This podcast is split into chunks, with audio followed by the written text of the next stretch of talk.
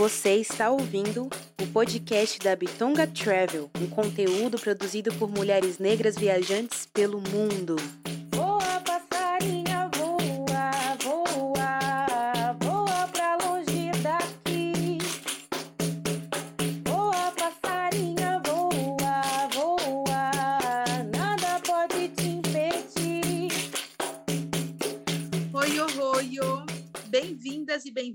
No podcast da Bitonga Travel. Eu sou Rebeca Leteia. Oi, oi, bem-vindas e bem-vindos. Eu sou a Dani Romão. Dani, vamos rodar esse globo. E eu já tô assim, ó, aqui, ó, ó, ó. Diz pra gente onde vamos, que também é a nossa primeira vez nesse. Como que eu posso dizer?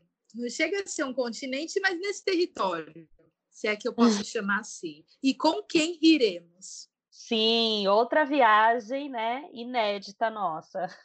E a frase, eu fiquei olhando fotos dessa pessoa nesse destino que é muito bonito, com cores. Mas tem uma frase, gente, que todo mundo fala. Uma das fotos ela postou essa frase, eu falei, vai ser essa mesmo. que é: vai para Cuba, sua comunista. E ela disse: fui e amei. Então nós vamos para Cuba com a Ruth Borges. Tudo bom, Ruth? Oi, tudo bom e vocês? Tão especial que me marcou tanto. Boa. Ruth, conta pra gente nome, idade, o que faz, onde mora. Quem é Ruth? Bom, meu nome é Ruth.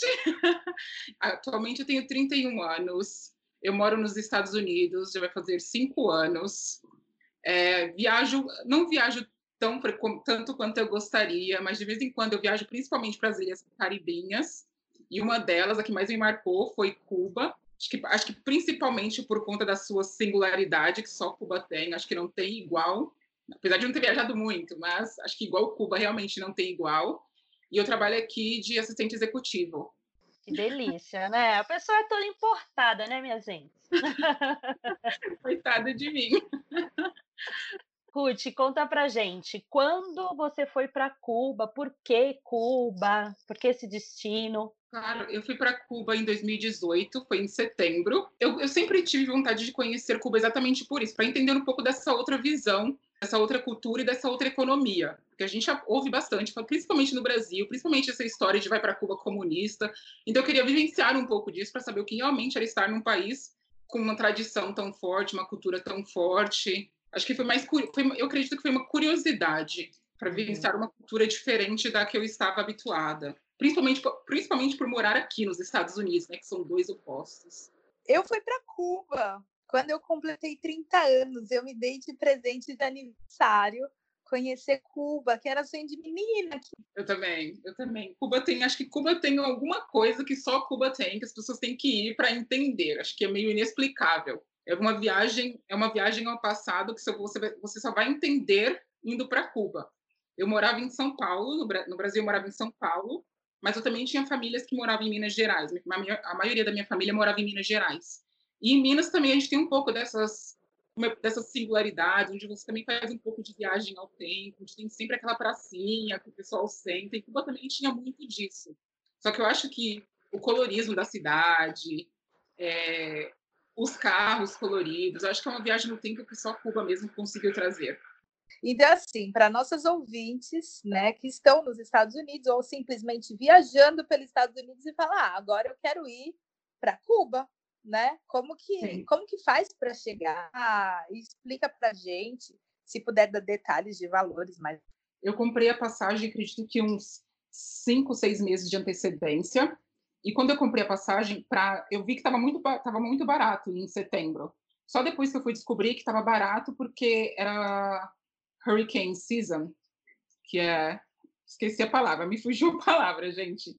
Tornado é tornado, era estação de tornado. Então, por isso que estava muito barato. Então, a gente comprou a passagem. Para ir para Cuba, você também precisa de visto. Só que o visto a gente acabou conseguindo no aeroporto mesmo, pelo menos saindo daqui de, de Nova York. A gente pegou no aeroporto mesmo, lá eles, têm, eles possuem um standzinho onde você simplesmente vai, fala para onde está indo e fala o motivo da viagem. E para ir para Cuba, a gente, como, como aqui eu tenho, a gente tem dólar, trabalho com dólar, lá eles não aceitariam, então a gente tem que fazer a troca da moeda. você pode comprar tanto euro quanto canadense. Isso por conta dos tratados, tratados não, dos desacordos econômicos entre Cuba e os Estados Unidos, né? Então a gente acabou comprando euro. Aí quando a gente chegou em Cuba, a gente converteu do euro para os pesos cubanos, que é o CUC, CUC, acho que CUC se pronuncia. Então a gente converteu para os pesos cubanos. E aí eu fiz toda, eu reservei toda a hospedagem enquanto estava aqui. Eu fiquei somente em casas particulares, que são os Airbnbs. Todas as três casas que eu fiquei foram Airbnbs. Então eu tentei reservar, eu tentei fazer um pouco. A gente ficou só por uma semana. Então eu tentei conhecer um pouquinho de tudo. Eu fiquei um pouco em La Habana, fiquei também em Trinidad, que é uma cidade mais histórica, e nos dois últimos dias eu fiquei na Havana, Havana Velha, Havana Vieja. E tudo foi feito com essa antecedência, a princípio por desconhecimento, porque eu não sabia realmente que era hurricane season, e depois, mas acabou fluindo, tudo acabou fluindo depois, mesmo sendo em cima da hora, e acabou saindo barato por ser uma estação de tornado, uma época de tornado. Obrigada por me avisar. eu fui sem saber, tô sabendo agora. Eu também não sabia. Eu só fiquei, eu fiquei me perguntando a todo momento, nossa, por que, que tá tão barato? Porque saiu muito barato, saiu muito em conta. Aí só depois que eu fui entender. Mas a viagem foi perfeita, não choveu. Choveu sim, mentira. Choveu, mas deu para aproveitar bastante. E os valores, em relação aos valores, as diárias das casas foram em torno de 25 dólares o dia. Isso as casas, o que eu acredito que não seja tão caro para quem está convertendo de dólar. Convertendo de real, acho que já sai meio pesadinho. Mas de dólar foi 25 dólares a diária. A passagem, eu acredito que a gente gastou em torno de 300 dólares cada, cada passagem. Chegando no aeroporto para ir até a, a, a casa, também foi 25 dólares a passagem de transporte. E, e, quanto tempo de viagem é dos Estados Unidos para Cuba? Ah, são três, em torno de três horas e meia. É bem rápido. Graças a Deus é super rápido. Tá aqui do lado, praticamente. Dá para dar um pulinho de vez em quando, se não fosse tão caro. Certo, Ruth. E curiosidade sobre Cuba, o que você achou interessante, que você, inclusive, você foi para a Havana, né? Vamos, vamos falar um pouco desses, desses pontos turísticos do roteiro que você fez de viagem. Então, eu fui para Havana, a princípio eu fui para a cidade de Havana mesmo, eu não conhecia muito, eu buquei porque eu disse, ai, vamos lá, vamos reservar. E é uma cidade que lembra muito o Brasil. Não era tão histórica, é histórica, claro, mas acho que não tem aquela tradição muito cubana igual a Havana Verra. Então seria algo que eu poderia de repente ter eliminado, principalmente porque ficava muito distante do centro histórico. E mas lá você tinha conforto, as, as casas tinham Wi-Fi, Wi-Fi não, tinha Wi-Fi, mas você tinha que comprar o cartão. Isso é outra coisa também que marcou em Cuba. Porque em Cuba, normalmente, você não tem acesso ao Wi-Fi como outros lugares. Então, sempre que você quer usar a, usar a internet para fazer qualquer coisa, você tem que comprar um cartão. E esse cartão ele não funciona em qualquer lugar, não é simplesmente ir e recarregar. Não, tem pontos específicos onde você consegue utilizar esse cartão. Então, o primeiro lugar que a gente ficou foi em Havana. A casa que a gente ficou era meio classe média, digamos assim. Então, eles tinham acesso ao Wi-Fi. Era uma casinha bem, digamos, moderna. Aí a gente ficou por dois dias e nesse período a gente fazia passeios para Cuba Vieja. E em Cuba Vieja a gente teve a oportunidade de conhecer os lugares históricos e no, na beira da praia que eles chamam de La Malecon, se eu não estou enganada, Malecon, talvez a Rebeca se lembre, que é de, na beira... Sim, na, Malecon. Malecon, certo? Que é na beira da praia e você tem uma vista linda e é um lugar que os cubanos mesmo visitam bastante e é lugares onde, onde as pessoas normalmente vão para conversar, para beber, para paquerar, rola de tudo. É um murão, um calçadão, assim, no meio da praia, e todo mundo fica sentado de frente conversando, e é uma coisa muito linda. E o sinal de Cuba, assim, na sua frente, para você também poder admirar tudo isso, a paisagem para o mar e a paisagem para a cidade. E então, depois de ficar esses dois dias em Havana e fazer esses passeios pela cidade mesmo, a gente foi para Trinidade. Indo para Trinidade, a gente teve que pegar um carro que durou mais ou menos. Foi, era, a viagem era para durar três horas e meia, quatro horas, mas acabou durando em torno de seis horas ou mais, acho que sete horas acabou durando, porque o carro quebrou no meio do caminho, a gente teve que parar, estava sem ar-condicionado, foi um desastre. Aí a gente perdeu praticamente o dia inteiro dentro do carro, mas chegamos em Trinidade, a gente praticamente chegou e foi dormir. No dia seguinte, a gente fez passeio a cavalo porque a, é, Trinidad é uma cidade bem também é tipo, é, é ir para acho que acredito que seja um pouquinho de ir para Ouro Preto, sabe? para esses cantinhos em Minas Gerais que você é bem interior mesmo. Inclusive é patrimônio histórico da Unesco, Trinidad, por conta das casas, por conta dessa, por conta das casas serem de origem antiga e ainda serem preservadas. Então a gente fez esse passeio para a cavalo, a gente foi na cachoeira, isso aí a gente retornou, ficamos dois dias no Trinidad. O segundo dia a gente pensou em ir para a praia, só que a gente não conseguiu porque choveu muito. Então a gente acabou ficando dentro de casa mesmo, fomos em restaurantes ao redor, a gente não conseguiu mesmo ir para praia porque estava chovendo muito. E retornamos no final do dia. Ao retornar, tô falando minha viagem, tá bom, gente? Tá, tá lindo, tô adorando, tô indo.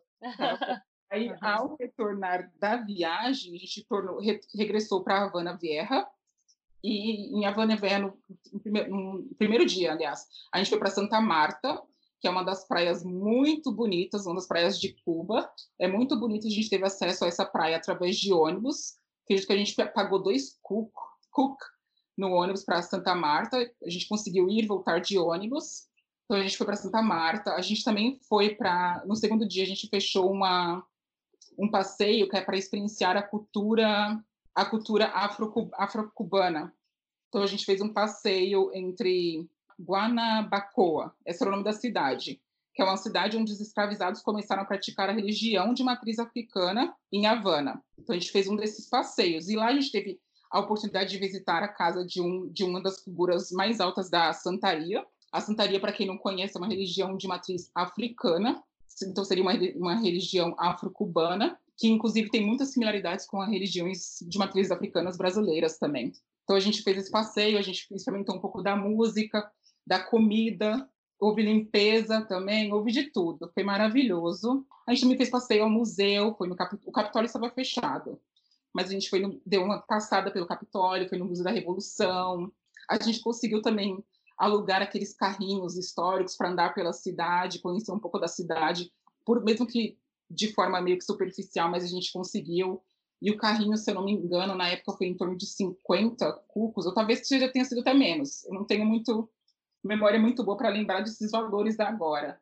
Mas não foi tão caro. De, assim, de suma, convertendo para o dólar, não foi tão caro, porque comida, por exemplo, para comer em Cuba, a gente gastava em torno de 20 dólares a refeição, tinha dias que 15, dependia muito do tipo de restaurante que você queria comer. Em alguns momentos você gastava em torno de 5 dólares, em alguns momentos você gastava no restaurante mais caro em torno de 30, 40 por pessoa, o que para a gente não ficava tão pesado. Hoje 5 dólares é bem caro, mas é, é. você considera a viagem de Cuba uma viagem cara, barata ou normal? Olha, falando de Brasil, comparando, saindo do Brasil, acredito que seja cara, muito cara. Mas comparando com os Estados Unidos, pagar acho que 20, 25 dólares no máximo numa refeição não chega a ser tão caro pagar, sei lá, 5, 6 dólares na refeição não é tão caro. Convertendo, tudo sai caro. É, Capitólio, Estados Unidos, né? Consegue definir algumas similaridades Estados Unidos? Você foi por essa curiosidade, né? Você teria alguma coisa para trazer para a gente? Olha, eu acho que no final, é, aqueles ambos que estão no poder, a, a similaridade é a classe operária será sempre a classe operária, sabe? Preto será sempre preto, independente do país. Aquelas pessoas, as pessoas que possuem aquisição de poder, não sei qual seria o adjetivo para utilizar, mas as pessoas que retêm o poder serão, serão, são sempre as mesmas, independente do, do país, né? A gente fala de Cuba, o pessoal fala que muita gente fala que não existe racismo em Cuba, mas passeando pela Havana Vieja, principal, Havana Vieja principalmente, eu percebi que aqueles edifícios, que eram os edifícios mais antigos, que estavam, sabe, em situações mais deploráveis, eles eram habituados principalmente para a população preta. Já indo para La Habana, na parte mais moderna, você percebia que a população de La Habana era uma maioria branca, a maioria da pele clara. Então, trazendo isso para os Estados Unidos, acho que não tem como você não enxergar essa realidade que, igual você falou, é tão diferente, mas ao mesmo tempo é tão similar. Porque quando você anda nos guetos aqui nos Estados Unidos, você vê uma população, você vê a população preta, que é a maioria predominante. Já quando você vai nos bairros mais nobres, nos subúrbios, é completamente diferente. É a população mais branca, a população da pele clara. Então, eu acho que dá para comparar um pouco. Claro que o racismo é completamente diferente. Acredito que em Cuba seja de forma estrutural. Não sei te dizer, porque eu também não vivo e as, não vivi. E as pessoas cubanas elas não falam muito de política com a gente, principalmente nós estrangeiros. Inclusive, um dos caras que, que fez o passeio com a gente a cavalo, ele explicou que há tempos atrás os cubanos eram proibidos de ter contato com os estrangeiros, de conversar, eram proibidos por conta da ditadura. Então não dá pra, deu para abordar assim de forma tão profunda essas questões políticas em relação à cidade. É mais o que a gente aprende mesmo, né? Nos livros, infelizmente. É, mas dá, dá com certeza para fazer uma, uma relação acho que entre os dois países, porque ambos os países foram colonizados, ainda que a colonização tenha sido feita de forma diferente, mas a gente vê sim que existe uma diferença de classes, mesmo que em Cuba acho que não seja tão gritante quanto aqui, mas existe, né? Quanto aqui ou quanto no Brasil, principalmente, mas existe sim. E eu acho que você ter trazido isso dessa. De, porque eu nunca parei para pensar mesmo nessas similaridades, mas com certeza ela existe e acho que não tem como passar despercebida. E, Ruth, você fez essa viagem com uma amiga, né? Foi isso? Não, eu fiz com o meu namorado da época. Ah, com seu namorado da época. Mas você indica para mulheres viajarem sozinhas? Com certeza. Teve alguns momentos em Cuba, acredito que por volta das duas da manhã, meu namorado não quis, não quis ficar. Ele quis ir voltar. Eu falei, ah, eu vou continuar aqui, vou me divertir. Tava rolando salsa e tudo. Eu falei, aqui mesmo é meu lugar. Fiquei lá bebendo morrito, dançando, né? E tudo. Aí eu acredito que eu tenha saído do ambiente por volta das duas da manhã. E eu perguntei para uma das pessoas, um dos locais que, que um, do, uma, das, um dos, uma das pessoas que estava no ambiente, será tranquilo ficar, será tranquilo caminhar aquele horário. Ele falou, nossa, pode ir, vai sem, só fica sem preocupação nenhuma. Então eu fiquei e saí às duas da manhã desse bar até o hotel, que era mais ou menos uns 15 minutos, hotel não, até a casa, que era mais ou menos 15 minutos de distância. E foi tranquilo tranquilo, conversando com outras pessoas também que convivem em Cuba, as pessoas que moram em Cuba, que já visitaram, todas também falam muito disso, dessa segurança que Cuba tem, que eu acho que você não vai encontrar de verdade em país caribenho nenhum, que é uma coisa de Cuba mesmo. Eu acho que minha frase, quando eu falo fui para Cuba e amei, está muito relacionada a isso também, essa segurança que eu só consegui ver em Cuba, sabe? Muito então, bom, muito legal. É. Então, mulheres sozinhas, podem mochila, coloca a mochila e vai para Cuba. Com certeza. Eu fui sozinha. Outra coisa que eu percebi quando você falou da relação de valores, em Cuba a gente usou a moeda a CUC, que é para estrangeiros, mas eu sei que os, os nativos, os cubanos mesmo, eles têm a moeda local deles. Então, até os valores mesmo, quando eu falo de uma refeição, sei lá, de 5, 10 dólares, estou falando do valor com base no estrangeiro. Mas os cubanos também têm os valores tabelados para a própria população, que é diferente dos nossos. Isso mesmo. E assim, você, né, sozinha, obviamente, e aí eu fui com dinheiro real. Nossa, quando eu cheguei lá e todo mundo me falava que era caro. Então, tipo, parecia que eu tinha levado dias, sabe, assim, aquele não dava para mim. E aí eu me passava por cubana para pagar as coisas baratinhas ali, ó. Ti, ti, ti, Era assim, uma pizza para o estrangeiro, 10 reais. Para um cubano, um real. Então, você conseguiu, teve essa relação? Você conseguiu passar por cubana? Como que é isso? Não eu, meu espanhol é terrível, né? eu consigo me virar, mas eu acho que só de abrir a boca, às vezes, ele já notava. Aliás, eles já notavam só de andar, principalmente porque meu namorado era é americano. Então, só de olhar, as pessoas percebiam que ele não era cubano, pelo sapato, pela roupa, que eles, eles, gostam de um Nike no pé, né? Bem capitalista mesmo. Então acho que não tinha como passar perceber, não tem como a gente fingir ser cubano, nem se a gente quisesse. Ai, que... gente. então, se forem, minha dica seria: vão, sabe, deixa, deixa o capitalismo para trás e só vão. É, Ruth, conta pra gente um lugar que é imperdível de visitar em Cuba, obviamente, na sua opinião. Bom, Cuba é uma verdadeira viagem no tempo, né? Então, eu acredito que qualquer lugar é muito único, é muito singular. Mas o meu preferido foi o, o Malecón, o calçadão, em Cuba. Porque você consegue ter uma vista para a cidade, que é, é, como eu disse, essa viagem no tempo é bem histórica, e você tem também a vista para o mar. E no Malecon você tem o sinal de Cuba lá, que é a coisa mais linda, principalmente durante a noite, você vê os cubanos conversando entre si, paquerando, conversando, dançando. Então, eu indicaria o Malecão exatamente por isso, pela simplicidade, porque é de graça, né? Rolê de graça, acho que é o que está tendo. E o que você considera imperdível de provar, de comer em Cuba?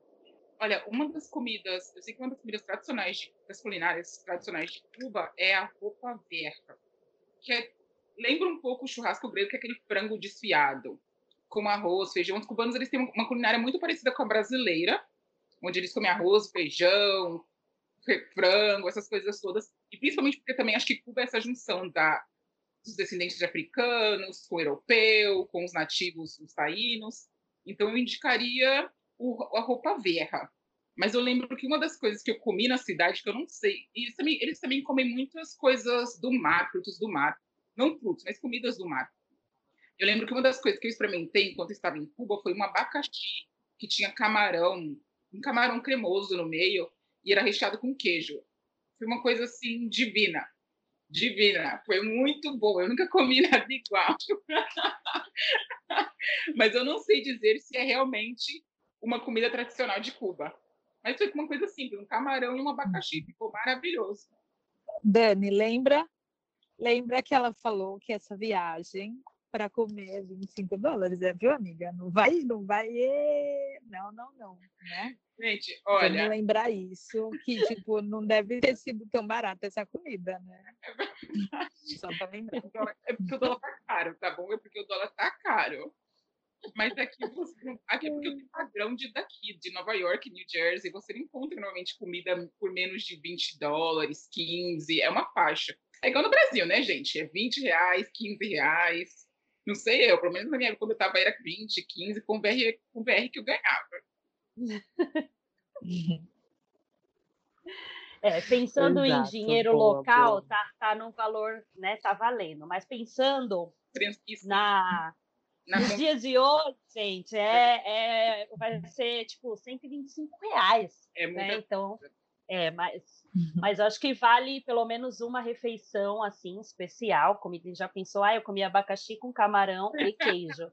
Exótico, ai, foi em Cuba, né? Desculpa. A gente tem que se de vez em quando, viu, gente? É válido, merecemos. Uhum. É. Exato, exato. Somos netas de rainhas, gente. Então é isso. Quantos dias você acha necessário aí para conhecer e viajar por Cuba? Eu acredito que uma semana foi. dá para fazer bem menos, mas eu acredito que uma semana é gostoso, porque você consegue aproveitar um pouco de Cuba, Havana, sair de Havana Vieja e ir para Havana, vou chamar de nova, porque é a Havana tradicional. Você consegue, de repente, visitar as praias, ir para Trinidade, que é uma outra cidade. Eu acredito que sete dias, em torno de sete, quatro dias, dá para fazer Cuba mesmo, Havana, se você quiser. Mas sete dias com paciência, você consegue fazer tudo, visitar a praia também, que é caribenha, não dá para dispensar. Mais uma pergunta, assim, ó, é, a gente falou de comer, mas tem alguma coisa de beber que você indica de Cuba? Tem o morrito. Nossa, morrito, era morrito desde do café da manhã até a janta, gente. Morrito é indispensável. Tem que sair com o morrito na mão. Para todos os rolês, vamos de morrito. Não sei se é, é uma mistura de. Eu não sei explicar como que era o morrito. Eu sei que tem um pouco de gosto de hortelã. É uma bebida bem gostosa e refrescante também, principalmente pro calor cubano. O rum cubano, né? O famoso rum cubano. Sim, sim. E além do, Uau, morrito, sem, sem, sem esquecer de mencionar também os cigarros cubanos, que também são bastante famosos não é bebida, eu não uhum. mas acho que Cuba também é, é muito conhecida pelo, pelo charuto, sim. E acho que também vale a pena que tem fábricas e tudo em Cuba. A gente não chegou em fábricas, mas para quem gosta e tudo, até mesmo se você não gosta, acho que é necessário você experimentar de vez em quando, sabe? Só pra, né? Já tá lá. você chegou. Eu não fumo, mas eu fui. Não é? Eu provei. Eu acho que é válido. Né, gente. É válido, já está por lá mesmo, né? Vamos ter essa experiência. Então, o charuto acho que é algo indispensável. Uhum. Mais do que a comida. Mais do que a comida é o charuto. E, Ruth, o que você considera imperdível de trazer na mala ou na memória? Na mala, eu acho que o charuto, porque é muito cubano, eu acho legal, é um presente que dá para sair distribuindo para as pessoas, que é uma lembrança bem cubana. Na memória, eu acho que é essa volta ao tempo que às vezes se faz necessária, tipo esse desapego às coisas que às vezes é necessário para a gente lembrar do que realmente é importante, sabe? Porque a gente fica muito ligado às coisas materiais, à internet, sabe? Essas coisas bem capitalistas. Aí quando você vai para um país tá completamente desprovido dessas coisas, você vê o que realmente é necessário, qual é realmente o valor da vida. O valor da vida é muito simples, a gente não precisa de muito para ser feliz. Eu acho que eu, isso eu vi muito nos cubanos. Tipo, não vou, não vou romantizar a situação dos cubanos, de alguns cubanos, mas eu acho que lá é possível você enxergar que a gente não precisa de tanta coisa para ser feliz, para aproveitar o dia a dia. Às vezes é simplesmente uma sentada na beira da praia, no malecom, sua vida já se torna 100%, sabe? Bom, para viajar para Cuba, você indica para gente malas de rodinha ou mochila, ou levar as duas, né? Tipo, já vai uma mochila, uma mala de rodinha. Olha, eu fui para Cuba com muita mala, porque outra coisa que eu indico também é para as pessoas levarem coisas para doar em Cuba. Porque lá eles precisam. Então, eu levei praticamente duas malas carregadas de coisa que já não precisava. Eu saí pegando de todo mundo que eu conhecia. E como era viagem curta, eu pensei, bom, leva essas duas malas e deixe por lá, né? Essas coisas. Então, eu levei duas malas, roupas de doação, e dentro disso não era só roupa, era papel higiênico, eram coisas básicas, sabonete, que vão fazer uma diferença na vida de muita gente, acredite. Eles pedem, tem gente, tem gente que pede na rua. Então, sabonete, papel higiênico, principalmente acessórios para pintura também era necessário. Se tiver pincel, essas coisas assim, eles também gostam bastante, porque os panos são artistas. Você anda por tudo, você vê muita pintura, muita paisagem. Então, eu acho que essa é uma das coisas que eu indicaria, levar, não sei, levar uma mochilinha, mas carregar, sabe, as, as coisinhas para doar, porque eu acho que é bom, necessário gente trazer também, não só levar, não só tirar do país, vamos levar, tipo, vamos agregar para o país também. Que interessante, porque quando eu fui, eu também levei, e assim, foi uma coisa que eu não tinha planejado, e saí doando. Eu saí doando, e tem roupa que eu vejo, às vezes eu falo, nossa, eu só usei essa roupa uma vez, foi lá, e eu doei muita coisa. E os meus pais doei telefone, e meus pais, quando foram, eu falei: olha, faz o seguinte, aí já vão levar chinela havaiana, levaram um monte e levaram esmalte. Levaram muito. Meu pai falava assim: Rebeca, meu pai e minha mãe, todo lugar que a gente ia, a gente ia, entregava, eles ficavam muito felizes. E eu é. descobri um outro amigo que fez a mesma coisa. Verdade. Tipo, é, isso é isso. E não precisa combinar, que as pessoas fazem. Sim, verdade, verdade. Eu acho muito importante, porque são coisas simples que a gente pode carregar, que a gente não tem nada a perder. Igual eu falei, é bom acrescentar também, é bom levar para o país, não só trazer. Eu tirei muita coisa de Cuba, mas eu também, mesmo que seja coisa pouca, mesmo que seja uma coisa material, que vai fazer diferença na vida de um ou outro, sabe? Então, o que você tiver aí que não está mais usando e puder levar, só leve. Igual a Rebeca falou, uhum. você vê que as pessoas ficam felizes, não tem essa de, ai, coisa doada, não, as pessoas ficam muito felizes mesmo, elas ficam com um simples esmalte, um simples absorvente, às vezes uma caixinha de absorvente, elas ficam felizes, porque é tudo muito limitado em Cuba. Eu acho que se faz necessário. Uhum. É, se a pessoa quiser levar, você entre... vocês entregaram aonde essas coisas? Ok, vou levar na minha mala e aí aonde pode ser entregue essas doações? No começo, nas próprias casas que a gente ficou, a gente perguntava, você precisa? Ele, claro que a gente precisa, eu também conheço minha prima, conheço não sei o quê. O pessoal tem família, né, gente? Então, se eles não precisam, normalmente tem para quem doar. Então, a gente, no começo, foi muito para os donos dos Airbnb, das casas particulares, e depois a gente começou a doar na rua. A gente passava na rua, principalmente em Trinidad, as pessoas pediam. As pessoas falavam de forma escondida, porque acho que não é liberado você fazer, fazer isso em Cuba. Então as pessoas pediam, você tem sabonete? Ah, você tem um papel higiênico para me doar? Então a gente saía, voltava para casa e carregava essa colinha com, com esses itens, com roupa, com tudo. Então se você, quando chegava, quando você oh, desculpa, quando você chegar em Cuba, você vai ver que é muito fácil, tipo, é muito acessível isso, esse contato com as pessoas, elas vão expor para você mesmo que elas precisam, que seria necessário. Você vai, não vai existir essa, essa barreira, sabe? Para fazer essas doações, digamos assim, não sei se eu chamo de doação, mas para fazer essas, esses gestos. Então, uhum. leve uhum. muitas malas e mochila e leve um monte de coisa para distribuir e fazer a diferença na vida de outras pessoas. Olha que legal, gente, já gostei. Que é a primeira vez que a gente fala, é para levar muita coisa, mas é para levar muita coisa para ficar lá, não para trazer.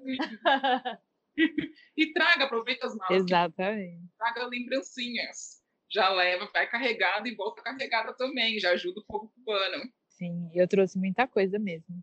Trouxe taco de beisebol. Pra quê? pra quê? Não sei. Mas eles gostam muito de beisebol, né? Os cubanos. Eles é, eles são ótimos no beisebol. Aí eu queria trazer, tipo, ah, um taco de beisebol. Não sei, né? Um país que joga bem beisebol. Aí eu já comprei luva, comprei tudo de um time de beisebol. Ai, que louca. Não me pergunte onde está o taco, tá bom? Deve estar na casa de algum sobrinho, mas é isso.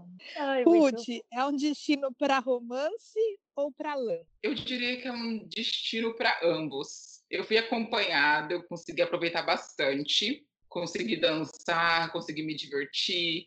Eu queria, eu gostaria muito de voltar sozinha, talvez, quem sabe. Gostaria também, então eu diria que é um destino para ambos, para lance, para romance, para o pente, para tudo, só vá. Hum, muito bom. Então, ó, dependente do status, vá, né? Vá. Dá para aproveitar. Principalmente, tem muito barzinho, em Cuba tem muito barzinho, você consegue socializar, você consegue, sabe? Acho que Cuba é para ambos. Acredito que não tenha um, um lance específico. Boa. Agora, nos conte se você viveu algum perrengue nessa sua viagem para Cuba? Olha, eu não diria perrengue, eu acredito que, não. O único perrengue mesmo foi quando a gente estava viajando para a Trinidade, a, a viagem deveria levar em torno de três horas, mas o carro quebrou no meio do caminho, acabou gastando mais de quase seis, sete horas, nem lembro mais, a gente suando no meio daquele calor, o carro sem ar-condicionado, a gente sem saber o que fazer. E para conversar com o cara, a gente não conseguia muito. Meu, espan... Meu espanhol, ele, era, ele é, é um espanhol básico, digamos assim. E os cubanos, pelo menos a maioria dos cubanos que eu tive contato, eles não falam muito inglês. Então, e o espanhol deles, como eles ficaram ilhados, digamos assim, por muito tempo, o espanhol deles eu acredito que é mais, não sei, eu diria, é muito forte o espanhol deles. É bem puxado, não sei como, como eu expressaria isso. Então, eu, tive, eu tinha dificuldade de entender às vezes. Então, foi isso. Acho que o perrengue foi isso. Foi essa viagem que eu fiquei lá, assim, muito, poder muito me comunicar com o motorista, mas que rolou. Eu não chamaria de perrengue, né? Foi foi mais um dia. Nem só de perrengue vive a viajante. E qual foi o plus da viagem? As pessoas, como eu posso dizer, a simpatia das pessoas, o acolhimento das pessoas, eu acho que isso foi um plus. Eu, eu sabia que os cubanos eram muito acolhedores, mas a gente tem que ir para sentir mesmo, sabe? Tem que ir para ver. Eles são bastante. Chega assim, eles sempre estão, querem saber como você tá, se você está gostando. Tem um pouco também da cultura, acho que brasileira, latina, né? Que é, ah, você está gostando, você está aproveitando. Então, acho que isso foi um plus. Principalmente porque eu já estou morando aqui, tem, hoje vai fazer cinco anos, então você meio que se acostuma um pouco com a rispidez dos americanos, né? A frieza dos americanos. Aí quando você vai para um país que é completamente diferente, um 880, eu acho que você meio que entra em choque. Assim, eu diria que isso, o acolhimento das pessoas, que é sem igual. É, Ruth, qual o seu top 3 de Cuba? Eu diria, eu fui para praia, não foi uma das praias mais bonitas, mas eu gostei bastante. Eu diria a praia cubana. Eu fui em Santa Marta, então eu diria a praia. Eu diria, eu fui no Museu também da Revolução, eu gostei, foi um aprendizado. Então eu também colocaria isso na minha lista. Eu acho que o passeio no calçadão, passeio no centro histórico, isso com certeza é imperdível. E, e também uma outra coisa, eu acredito que o passeio com os carros antigos, eu acho que isso se você puder fazer, faça pela cidade.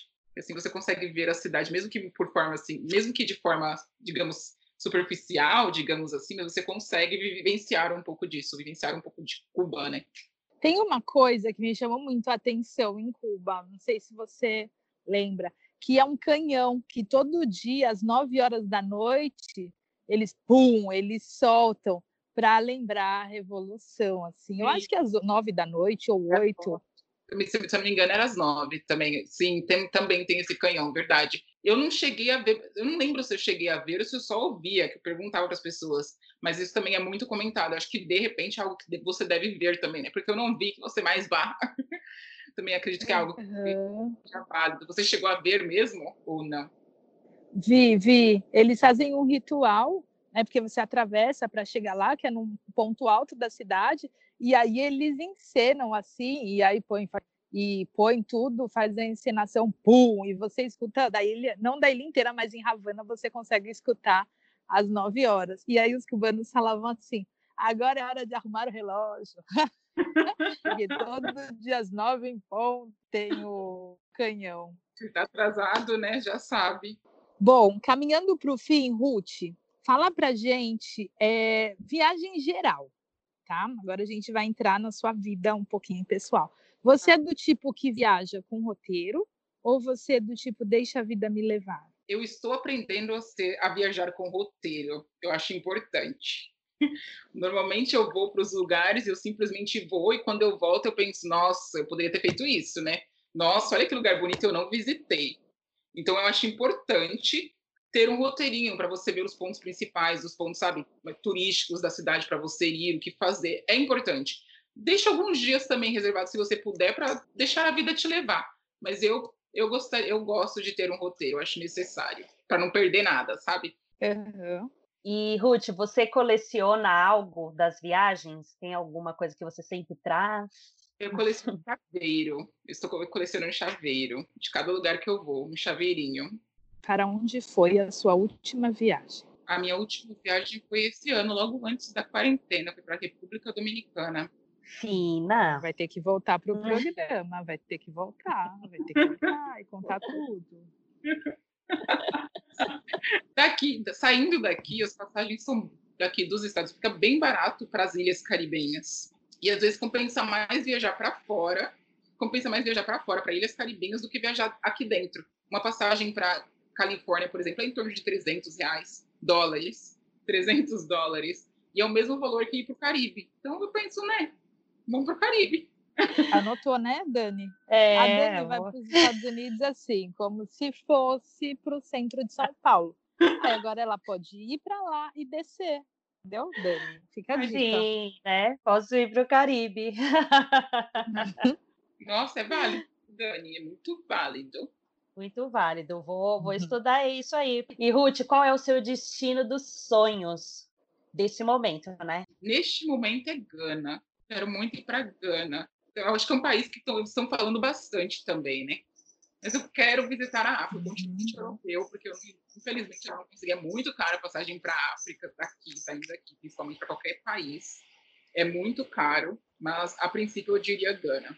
Nos Estados Unidos teve um movimento muito forte, né, de volta à África. Sim. Muitos norte-americanos têm esse link com Gana. Sim. Legal. Me leva, eu amo. Etiópia também, eu acredito que é um país que eu tenho bastante vontade de conhecer, né? Porque falam que foi um dos países não colonizados. Você já foi também? Bom, já, Etiópia já fui. Etiópia é lindo, é lindo, é lindo. Mas eu quero ficar lá um tempo a mais, sabe? Sim. Precisa. Bom, deixe o seu arroba. Como que as pessoas encontram a Ruth? Ruth é R-O-O-T-S. Aí depois vem um Segrob, que é S-E G-R-O-B. Acho que é isso. Entendeu? Entendi, entendi. Vai lá na fotinho e pega o arroba dela, né, gente? Porque... É, mas... Isso. Ou procura Ruth Borges e aí você vai olhando lá as pessoas. Ela deve aparecer entre a quinta pessoa, né? Que a gente tem que povoar lá até ela bater primeiro e a gente só põe Ruth Borges com TH e encontra. É mais uhum. fazível aí. Sim. Acredito que não existem muitas Ruth Borges por aí. Bom, gostaríamos muito de agradecer, Ruth, né, o seu tempo, por poder estar aqui nesse podcast, poder conhecer sua história, conhecer, poder viajar com você para Cuba. É, foi ótimo, adorei relembrar esse país muito mágico e a gente deseja tudo de lindo, maravilhoso aí na sua vida, na sua trajetória, qualquer lugar do mundo que você estiver. Eu obrigada. Que, eu que agradeço, meninas. Muito obrigada por poder compartilhar. Acho que compartilhar foi bom por isso, porque eu também acabei fazendo uma viagem no tempo, relembrando de muitas coisas que eu meio que tinha apagado. Eu agradeço de verdade por esse momento. Muito obrigada, Ruth. Foi uma delícia conhecer Cuba pelo seu olhar e que você volte para falar de outros lugares, né? República Dominicana, um beijo, meninas, né? Que ela fica essa dica aí. e que você possa viajar muito, conhecer novos lugares, desbravar outros lugares. Muitas viagens para nós. É, que assim seja.